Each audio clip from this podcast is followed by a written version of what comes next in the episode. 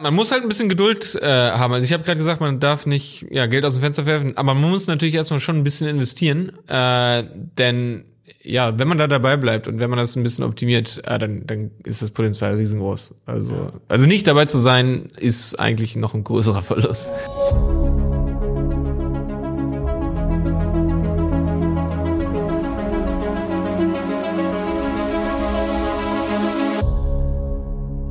Ja, nächste Folge, Jonas. Mm, es geht heute um manuelle Shopping-Kampagnen. Ich habe das in meinen anderen Podcast-Projekten gemerkt, dass es halt echt so ist, mm, dass man wirklich, dass sich die Smart Shopping-Kampagnen zum Beispiel wenn die sich doll unterscheiden von manuellen, was wirklich der Fall ist, dann sollte man schon eine halbe Stunde auf jeden Fall den manuellen Kampagnen widmen.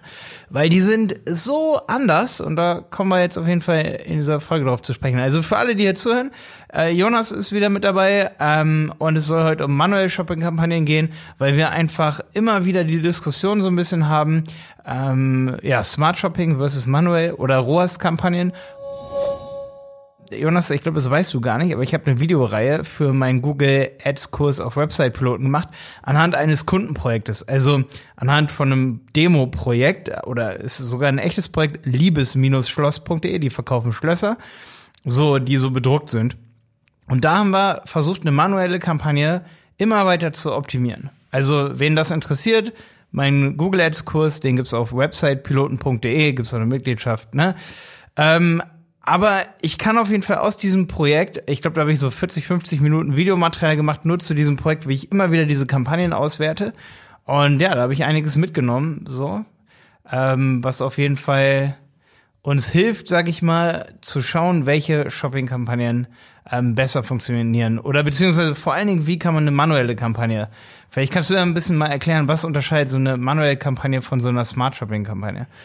Jo, ähm, eigentlich alles. Also letztendlich ähm, hast du ja eigentlich nur wirkliche Kontrolle über äh, oder alles überhaupt zu steuern, Keywords zu steuern und ähm, letztendlich wirklich die Performance selbst zu beeinflussen. Das kannst du nur bei manuellen äh, Kampagnen, Ey, ja, Moment. Also, Erklär mal ganz kurz die Shopping-Kampagne allgemein. Nicht, dass wir gleich so tief reingehen, für ja. alle, die das erste Mal den Du meinst, Podcast was eine Google Shopping-Kampagne ist? Genau, was, was ist eigentlich eine Google Shopping-Kampagne? Na, es denke, ist halt ein Google Ads äh, Kampagnentyp, bei dem du ähm, äh, eben Produkte direkt äh, in die Suchanze äh, in die, in die Google-Suche äh, einfließen lassen kannst über einen Datenfeed. Ähm, Genau, und ich meine, viele kennen das. Du, du suchst einfach nach Produkten in der Google-Suche und wirst dann, äh, siehst dann oben direkt die äh, Produktanzeigen. Ja. Und das kannst du halt über zwei verschiedene äh, Arten von äh, Shopping-Kampagnen bei Google Ads mittlerweile tun. Eben diese klassische oder manuelle äh, Google Shopping-Kampagne oder eben die verhältnismäßig neue Smart Shopping-Kampagne, bei der also sehr viel automatisiert vom Google-Algorithmus eigentlich übernommen wird. Ähm, also die, die manuelle Shopping-Kampagne sieht eigentlich so, äh, ist relativ ähnlich der klassischen Suchnetzwerkkampagne in dem Sinne, dass du halt Keyword äh, Ausschluss zumindest betreiben kannst. Du kannst nicht direkt auf Keywords bieten, aber du kannst Keywords ausschließen. Ja, das heißt, du siehst, ja, also das heißt, Google äh, automatisiert schon, auf welche Keywords überhaupt äh, deine Produkte ausgespielt werden, einerseits, aber du kannst halt auch sehen exakt, auf welche Keywords ausgespielt wurde. Das heißt, man Klassisch das Suchbegriffe, äh, der Suchbegriffe-Tab eigentlich, den es ja auch bei Suchnetzwerk Aber im Unterschied gibt. zu Suchnetzwerkkampagnen kann man bei den manuellen und auch bei den ROAS-basierten Kampagnen, also keine Smart Shopping, ich meine wirklich ja. die manuellen Shopping-Kampagnen, die klassischen, kann man keine proaktiven Keywords hinzufügen. Genau, genau, das, das habe ich ja gerade schon gesagt. Du kannst keine hinzufügen, du kannst nicht sagen, biete jetzt auf die und die Keywords, aber du kannst sie ja bei den manuellen Shopping-Kampagnen zumindest sehen, welche, äh, auf welche Keywords ausgespielt wurde und sie dann entsprechend ausschließen, wenn sie nicht zu deinen Produkten passen. Und das geht eben, und das, äh, das ist ja eigentlich so das Wichtigste, wenn man jetzt mal smart und manuelle Shopping-Kampagnen vergleicht, das geht eben nicht bei Smart Shopping-Kampagnen. Das heißt, du überlässt viel, viel mehr noch das Steuer der Performance eben dem kompletten Google-Algorithmus. Ja, und Google äh, verwendet alle Informationen aus dem Datenfeed einerseits, um zu beurteilen, für welche Keywords äh, die Produkte ausgespielt werden können. Vergleicht natürlich mit dem Wettbewerb, vergleicht äh, dann aber auch natürlich mit dem Nutzerverhalten ähm, der vergangenen, der komplette historischen Daten eigentlich von, von allen Produkten, die wahrscheinlich so im gesamten Google-Universum so rumschwören und versucht dann conversion optimiert eben diese Sachen auszuspielen. Noch ein sehr, sehr wichtiger Unterschied natürlich zwischen Smart und äh, manuell ist, dass äh, die Smart Shopping Kampagnen eben nicht nur die Produkt-Ads direkt sind, die man in der Suche sieht, sondern gleichzeitig gekoppelt ist mit Retargeting äh. Mhm. Ja? Das ist nämlich so mit der größte Unterschied, würde ich sagen. Ja, das stimmt. Das, und vor allen Dingen auch, dass man wirklich nur auf Conversion-Wert äh, optimieren kann bei Smart Shopping mhm. und dass man wirklich transaktionsspezifische Conversion-Daten brau äh, braucht. Da ja. gibt es so Gerüchte, sagt der Google Ads Support so ein bisschen, ja, dass man irgendwann gar nicht mehr 30 äh, Conversions braucht mit transaktionsspezifischen Daten, damit man die zum Laufen bekommt, die Smart Shopping Kampagnen. Aber ich glaube da nicht so richtig dran und deswegen kommen wir heute zu diesen manuellen Kampagnen. Die manuellen Kampagnen, ob das jetzt wirklich manuell, ob man CPC einstellt, ich würde da würde sagen, da reden wir heute nur über die oder die ROAS-basierten Kampagnen, also Return on Ad Spend, kann man ja auch einstellen. Dann wird automatisch geboten, äh, so dass der Return on Ad Spend optimiert wird. Ähm, und auf die Keywords wird dann eben gegangen, wo damit der, also wo der höchste Conversion-Wert äh, entsteht, voraussichtlich. Ähm, aber gerade diese manuellen Kampagnen sind so wichtig und deswegen wollte ich die erste Folge nur darüber haben, wenn wir hier so eine Tipp-Folge hier haben, so eine Optimierungstipps-Folge mhm. für Online-Shop-Betreiber.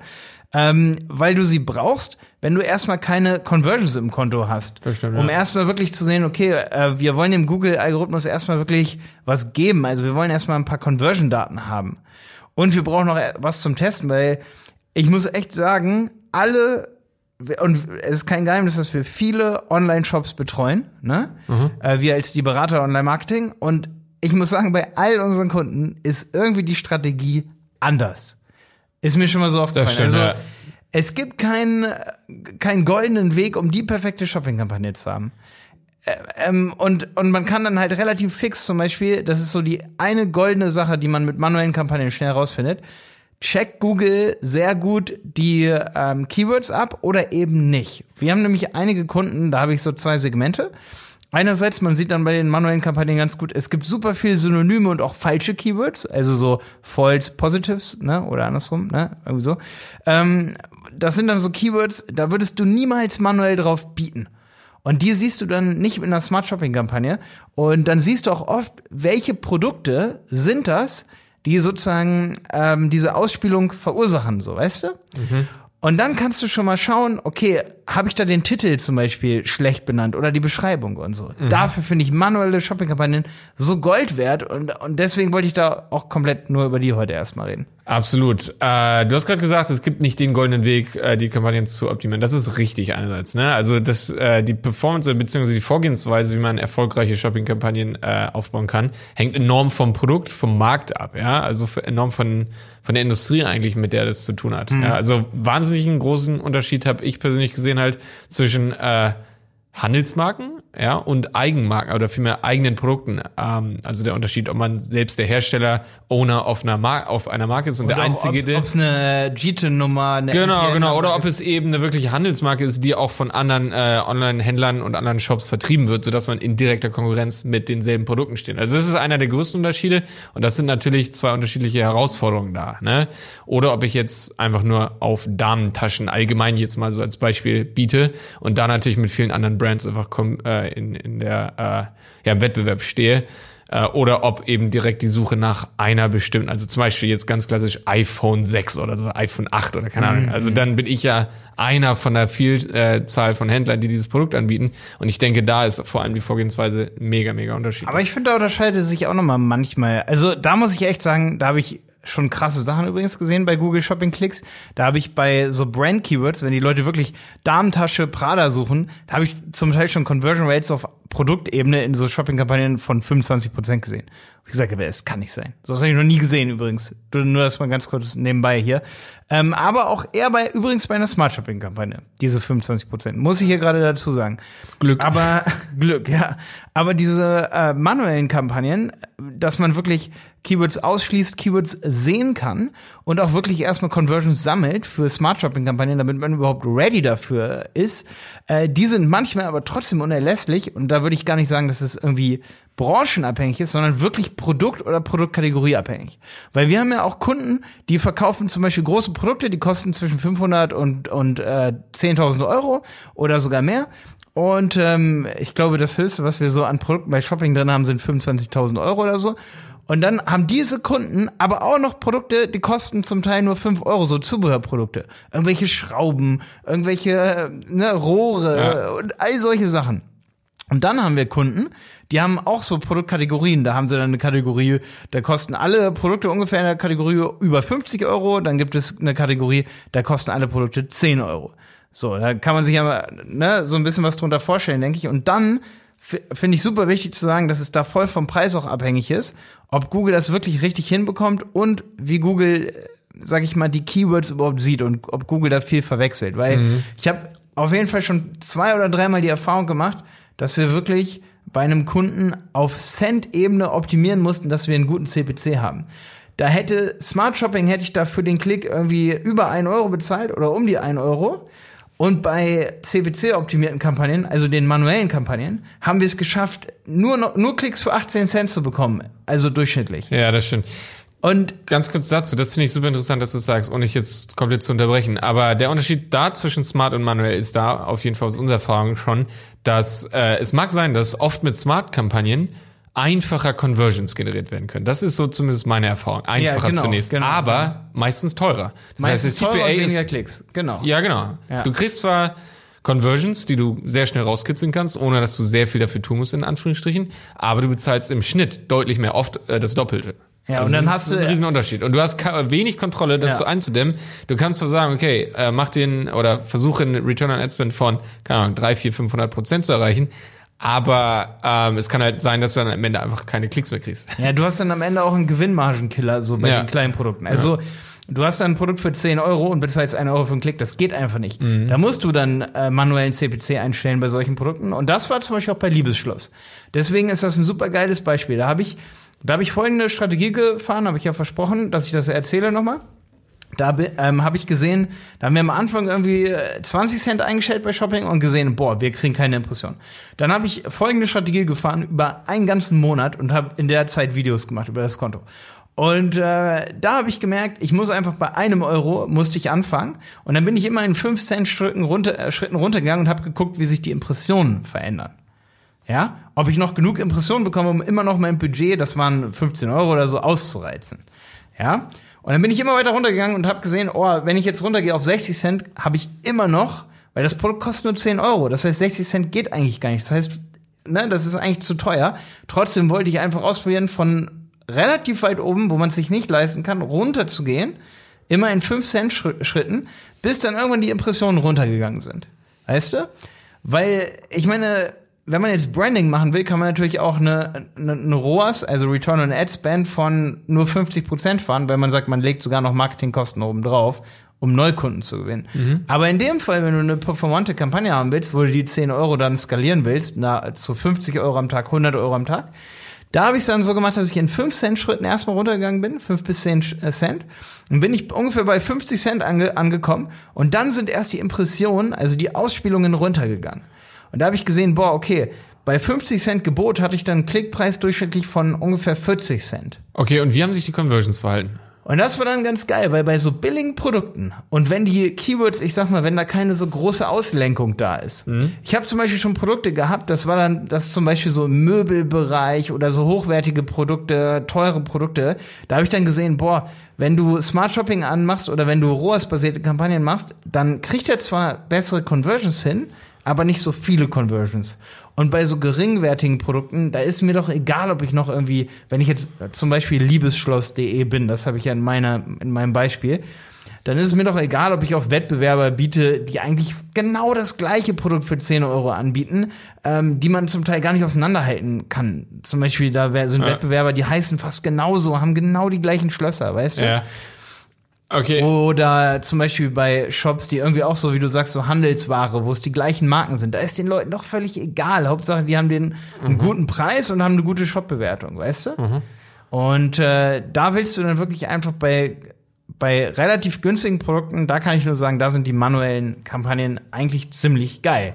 Und da saßen wir von, Ja. deswegen sind wir auf die Folge gekommen, an einem Kunden, der auch Produkte hat, so zwischen, wie teuer sind die Produkte? Wir sagen jetzt nicht welcher Kunde, aber wie teuer sind die? Zwischen 5 und 25 Euro. Ja. Genau, und da war meine Strategie oder da wäre meine Strategie, dass man erstmal ähm, ROAS-basierte Kampagnen macht oder Smart Shopping-Kampagnen sogar, wenn da schon Conversions da sind. Aber wenn man dann sieht, und da analysiert man dann die Produkte eben auf Produktbasis, wie hoch ist der ROAS, ne? Mhm. Oder im Google Ads kann man sich auch sehr schön immer die Zahl angucken. Die ist ja relativ neu auch, dass man das so sieht. Ähm, das sind, das ist Conversion, Conversion Wert durch, durch Kosten. Kosten. Ja. Genau, dann hast du immer den ROAS als Ganzzahl. Ne? Also wenn du dann zum Beispiel da habe ich habe ich ein Konto, da habe ich immer, da ist unser Ziel ROAS 10, ne? Mhm. so 8 bis 10, also 800 Prozent. Ähm, und da gucke ich mir den Produkte an und dann sehe ich zum Beispiel, boah, ich habe da ein Produkt einfach in dieser gut laufenden Kampagne, die auf 8 hochgepeitscht werden soll der ist dann zum Beispiel nur vier oder drei. Mhm. Und dann mache ich eine manuelle Kampagne für dieses Produkt, weil ich mhm. mir angucken will, wie sieht Google das Produkt? Was könnten da die Fehler sein? Mhm. Ähm, Habe ich da zum Beispiel einen blöden Titel, so dass Google zum Beispiel dieses Produkt nimmt in das Smart Shopping und für die falschen Keywords eventuell ausspielt? Mhm. Dann optimiere ich den Feed so lange, bis ich eine gute manuelle Kampagne für das Produkt hinbekomme und dann kann ich es irgendwann wieder in die Smart Shopping reinwerfen. Mhm. Das ist so ein bisschen so eine Strategie, die sich bei mir rauskristallisiert hat wo ich sage, wenn Smart Shopping oder auch manuelle Shopping-Kampagnen, vor allen Dingen die manuellen, wenn die nicht laufen, also überhaupt nicht laufen, dann ja. sind sicherlich die falschen Keywords. Und bei teuren Produkten muss ich sagen, da kann man den Tipp hier nicht immer ähm, anwenden, weil je teurer das Produkt, desto sensibler sind die Leute und ja. desto wichtiger werden die Daten, die Google über den Kunden hat. Ja? ja? Wenn jetzt jemand eine Maschine kaufen will oder einen Computer für 500 Euro, mhm. äh, 5000 Euro, meine ich, ja, dann ist es super wichtig, wie viel weiß Google über den Kunden. Super wichtig. Ah. Und da werden die Smart Shopping Kampagnen und ROAS-basierten Kampagnen immer krasser. Auf jeden Fall, ja. Bei geringwertigen Produkten ist es so, wenn jetzt jemand sowas eingibt wie äh, Fischfutter kaufen und du hast für 15 Euro Fischfutter, derjenige gibt das häufig zum ersten Mal ein. Da ist einfach so, boah, da, da bringt dir Smart oft nicht so viel gegenüber manuell, weil ja, okay. da bringen diese Preissensibilitätsdaten von die Google da hat gar nicht so viel. Mhm. Äh, eine Sache, die du gerade kurz angesprochen hast, aber ich denke, die wir noch mal ein bisschen betonen sollten, ist auf jeden Fall die Qualität des Feeds. Ja, also das ist so eine der Grundvoraussetzungen eigentlich, bevor man mit äh, Kampagnen, mit Shopping-Kampagnen anfängt, aus meiner Sicht, ist, dass man den Feed äh, gut aufbaut. Ja, so viele Daten wie möglich ist der erste. So viele Grund. Daten und natürlich und vor allem auch die Produkttitel äh, ordentlich ausstattet. Ne? Wie viele Zeichen sollen die ungefähr haben? Na, also die Zeichen äh, werden natürlich abgeschnitten, sobald sie länger sind. Also, ja. ähm, also ich denke, eine Richtzahl ist da so 70 Zeichen, wobei die Zeichen nicht ganz so entscheidend sind wie die Pixellänge der Zeichen. Also wenn du, also Zeichen sind ja mhm. unterschiedlich lang, ja. Das heißt, äh, es kommt da eher auf die Pixellänge an, die man natürlich schlecht äh, messen kann. Man kann sich ungefähr an 70 Zeichen orientieren, aber auch selbst dann wird es ab und zu abgeschnitten. Was halt aber wichtiger ist als die Länge, ist, dass du in den ersten 70 Zeichen vielleicht versuchst, Keywords unterzubringen und dass du die wichtigsten Fakten über dieses Produkt unterbringst. So, ja? Mhm. Also mhm. nicht einfach nur einen schönen Markennamen und dann irgendwie was Irrelevantes mhm. dahinter, irgendwelche Zeichen, sondern versuchen, äh, wirklich die Sachen, die Leute suchen, irgendwie einzugeben. Also vor allem auch Größen, Farben, Attribute. Ja, die sind ganz ja, wichtig, um ja. auch Produkte voneinander abzugrenzen. Also es kann übrigens auch zu viel drin äh, sein. Ich hatte zum Beispiel einmal schöne Grüße an Ralf. Ähm, das war ähm, hier für so Bilder, für Wandbilder. Da haben wir mal Shopping-Kampagnen versucht. Und da muss ich auch sagen, das war ähm, relativ interessant, weil da haben wir rausgefunden, dass Shopping gar nicht geil war. Und zwar bei kreativen Eigenfertigungsprodukten kann Shopping sehr, sehr schwierig sein. Es ist halt super schwierig zu vergleichen, die Produkte. Vor allen Dingen so bei so ja. Wandbildern und so. Ja, ja. Was geben die Leute ein, wenn sie ein Wandbild kaufen wollen? Was für einen Geschmack haben sie? Super schwierig, muss ich an der Stelle sagen. Je kreativer die Produkte werden, desto schwieriger. Und da habe ich so gemacht, das sind so Bilder, die der Reif macht. Ähm, Quadratwerk ist das, ne? Kann ich hier vielleicht mhm. sagen an der Stelle, ist glaube ich kein Ding. Ähm, ich habe auch so ein Bild, sieht man manchmal in meinen YouTube-Videos, also Werbung hier an der Stelle. Ähm, und da war es so, da habe ich dann so Sachen dazu genommen, wie zum Beispiel 3D, Wandbilder, Akustik. Ähm, weil die sind echt gut für die Akustik. Und da kann man dann auch zu viel oft in den Titel nehmen und da sind dann die manuellen Kampagnen so geil, weil da habe ich dann gesehen, boah, wenn ich das jetzt in eine Smart umwandeln würde, da denkt Google, ich habe eben Akustik-Dämmplatten mhm. und spielt es dann zum Teil hundertfach für die falschen Produkte aus. Und da kann dann auch oft zu viel schon nicht, stimmt, nicht ja. gut sein. Ne? Und deswegen ist eigentlich ganz geil, wenn man am Anfang äh, ein Produkt zum Beispiel, wie bei Liebesschloss, den habe ich auch gesagt, so ey, eure Konkurrenz hat bunte Schlösser in allen Farben. Zum Beispiel, wenn man bei euch ein Schloss konfiguriert und man kann dann die Farbe später wählen und man hat aber nur ein Vorschaubild, zum Beispiel rosa, dann hat Google nicht so die Chance, da mehrere Bilder, also mehrere Produkte mit mehreren Farben AB zu testen im Feed. Und es ist dann bei den Titeln genauso, ne? Wenn du nur ein Produkt hast, obwohl du das Produkt mehrfach äh, duplizieren könntest, ne? Weil das Ja. der User, dem User ist es egal, ob so ein Schlossanbieter da drei Schlösser hat äh, und bei einem schreibt, äh, schreibt es rostfrei davor. Das checkt da der User nicht. Das ist dem ja völlig egal, wie viele du da in Feed reinhaust.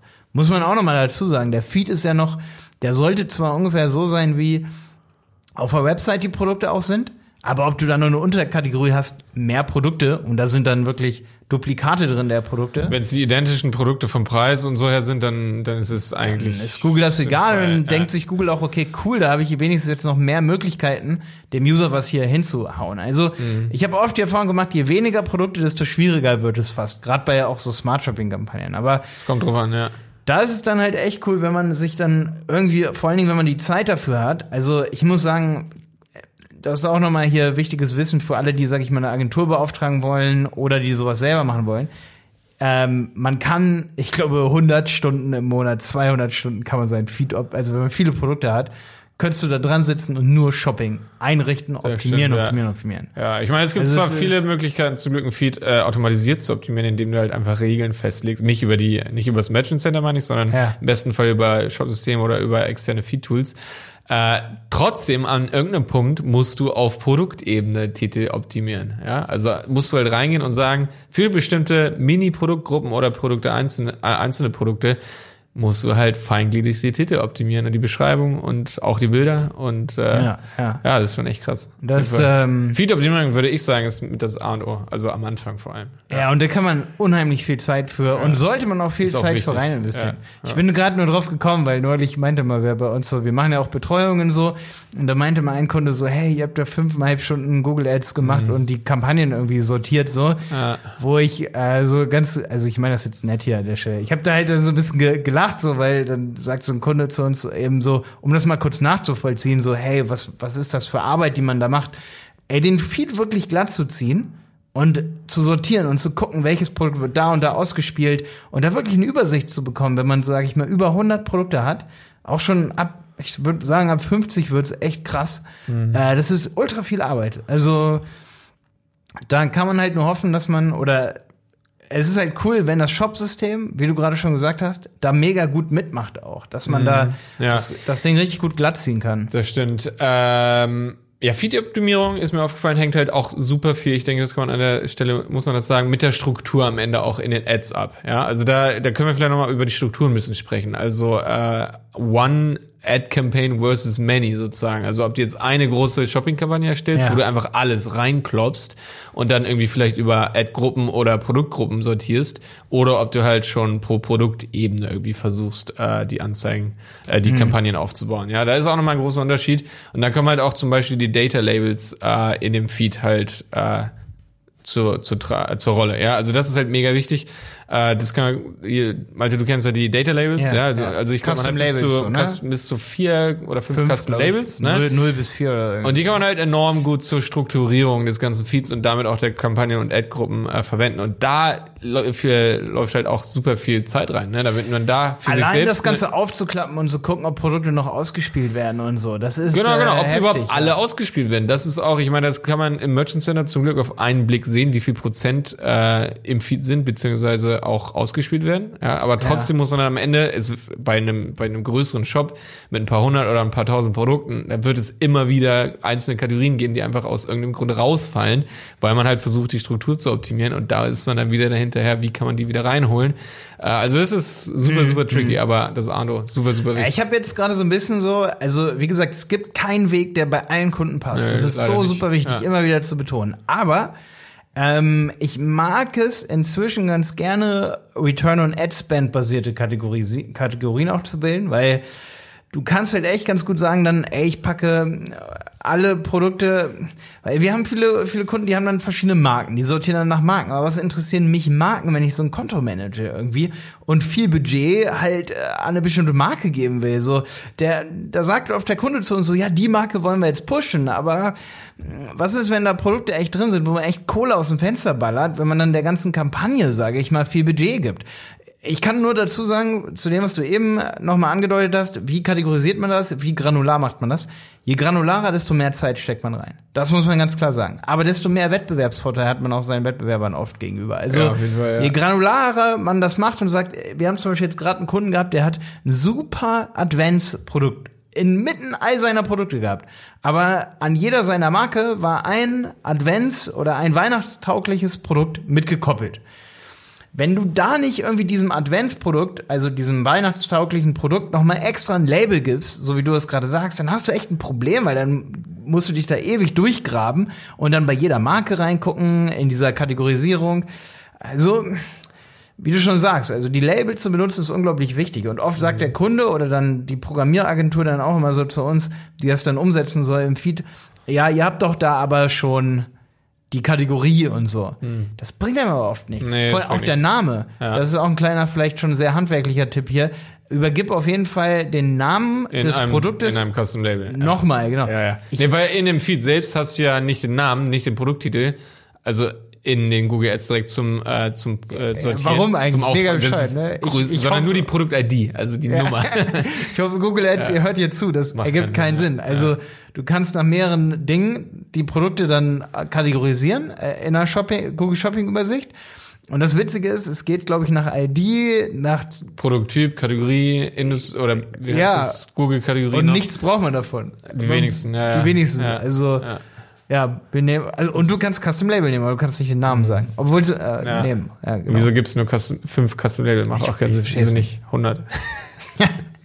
Ja, keine Ahnung. Naja, aber Weiß ich nicht. Ja. Aber ja, also äh, es ist, glaube ich, schon ganz gut, gerade wenn man ein Budget, oft ist ja vom Kunden auch immer so eine Frage, wie wollen wir das Budget allozieren? Und da ergibt es, glaube ich, viel Sinn, zum Beispiel eine Shopping-Kampagne, eine manuelle zum Beispiel zu machen oder eben dann eine Smart Shopping irgendwann, ähm, wo man Produkte reintut, die man A, gerne verkaufen möchte, unbedingt, wo man zum Beispiel auch Branding für machen will und wo man sowieso schon hohen ROAS hat. Ich nenne dann so eine Kampagne oft so ROAS-Kampagne, weil da tue ich dann erstmal die raus, wo ich ein Problemchen mit habe. Die kann ich dann pausieren. Man kann dann einzelne Produkte äh, pausieren unter Produktgruppen. Und ähm, dann haue ich natürlich das Budget so hoch wie möglich. Weil wenn ich einen Return on Ad Spend von 10 habe, und der Kehrwert des Return on Ad Spends ist ja übrigens immer das, was von der Marge weggefressen wird. Wenn du zum Beispiel 60% Marge bei einem Produkt hast, also Gewinnmarge, das Produkt kostet 100, dann machst du 60 Euro. Äh, wenn du dann zum Beispiel ein ROAS von, von 6 hast, dann musst du 1 durch 6 teilen, dann hast du 1 geteilt durch 6. Also der Kehrwert immer vom ROAS ist das, was von deiner Marge verloren geht. Dann hast du 16,6 Prozent, was nochmal von der Marge weggeht. Nur damit jeder nochmal mitrechnen kann. Das ist mir neulich auch nochmal so aufgefallen. Wie rechnet man da eigentlich? Ja, wobei Also- das natürlich komplexer noch ist, weil das sind ja Bruttopreise da drin, da geht noch die Mehrwertsteuer ab. Also Ja, der, ja. ja, das Aber damit man es im, also man muss schon lernen, finde ich, glaube ich auch, oder bin ich mir sicher, als Google Ads Manager, wenn man so reinguckt und du weißt, dass derjenige, sag ich mal, vom, du kannst dir ja ausrechnen als Account Manager, als Google Ads Account Manager, wie hoch ist die Marge auch bei Bruttopreisen oder auch bei Nettopreisen. Ja. Und wenn man dann ins Google Ads Konto reinguckt, dann ist schon hilfreich, wenn man sich immer überlegt, ah ja, okay, und der Kehrwert von, zum Beispiel, wenn ich jetzt 10 ROAS habe, dann habe ich nur 10%, also 1 durch 10 ist das, was von meinem Gewinn weggefressen wird nochmal. Das heißt, wenn ich jetzt 60% Gewinnmarge habe und ich mache 60 Euro bei 100 Euro Verkauf und ich habe ein ROAS von 10, dann stecke ich da so viel rein, wie es geht. Ja. Nur um das nochmal hier an der Stelle so ein bisschen zu verdeutlichen. Und da macht man dann eben eine Kampagne, wo man so viel investiert, wie es geht, weil man, ne? Weißt du, was Naja. ich meine? Also, wenn ich Gewinn mache damit und das nach oben äh, skalieren kann und dann so viel Geld wie, wie, wie ne? Also ich habe eine Kampagne, wo, mit der ich vorsichtig bin, wo ich Ja. keinen guten ROAS habe und ich habe eine Kampagne auf jeden Fall. Das ist letztendlich eine der wichtigsten und auch eine der ersten Sachen, die man so tun sollte. Ne? Also letztendlich schon in irgendeiner Form alle Produkte in die Ads rein.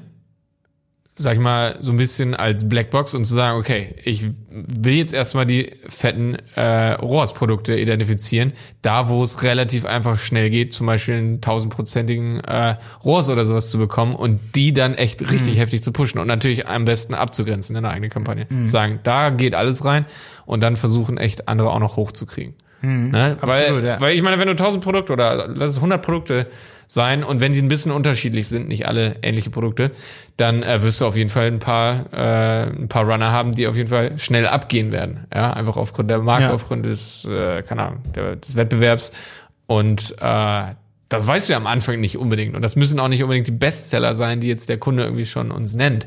Sondern es können ja interessanterweise ganz andere Produkte sein. Und die muss man Das ist immer, ja, ja, sowas erstmal es sehr identifizieren. gegenläufig, ne? ja, Genau, genau, ja, ist schon ja, echt witzig. Ja.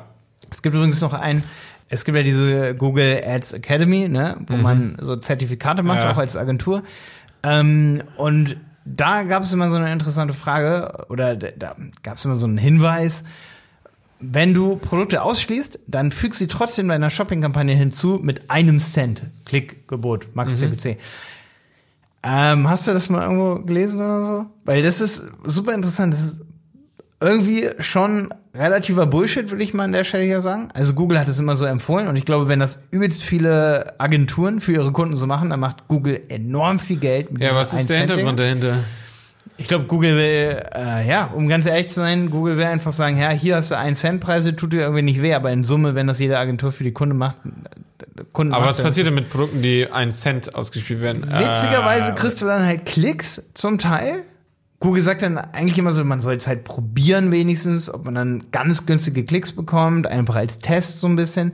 Aber ich muss halt sagen, dass diese 1 Cent Klicks dann bei den meisten Produkten und bei den meisten Shopping-Kampagnen, ich meine, das hat sich ja im Laufe der Jahre jetzt auch ein bisschen geändert, das sind zum Teil so irrelevante Klicks, die man da bekommt. Wo man dann ganz klar sagen muss, man will eigentlich mehr für den ja. Klick bezahlen. Es ist wie im Auktionshaus, je Mhm. weniger zahl, äh, du bezahlst, desto, mit, mit, desto weniger bekommst du am Ende auch. Ne? Also, Überall, ja. Du musst einfach gut, ein guter, sagt man Auktionär, du musst einfach gut bieten, clever Ja, bieten. ja. Nicht irgendwie so wenig wie möglich. Ne? Mhm. Man gewinnt keine Mona Lisa, indem man so wenig wie möglich bietet. Ja.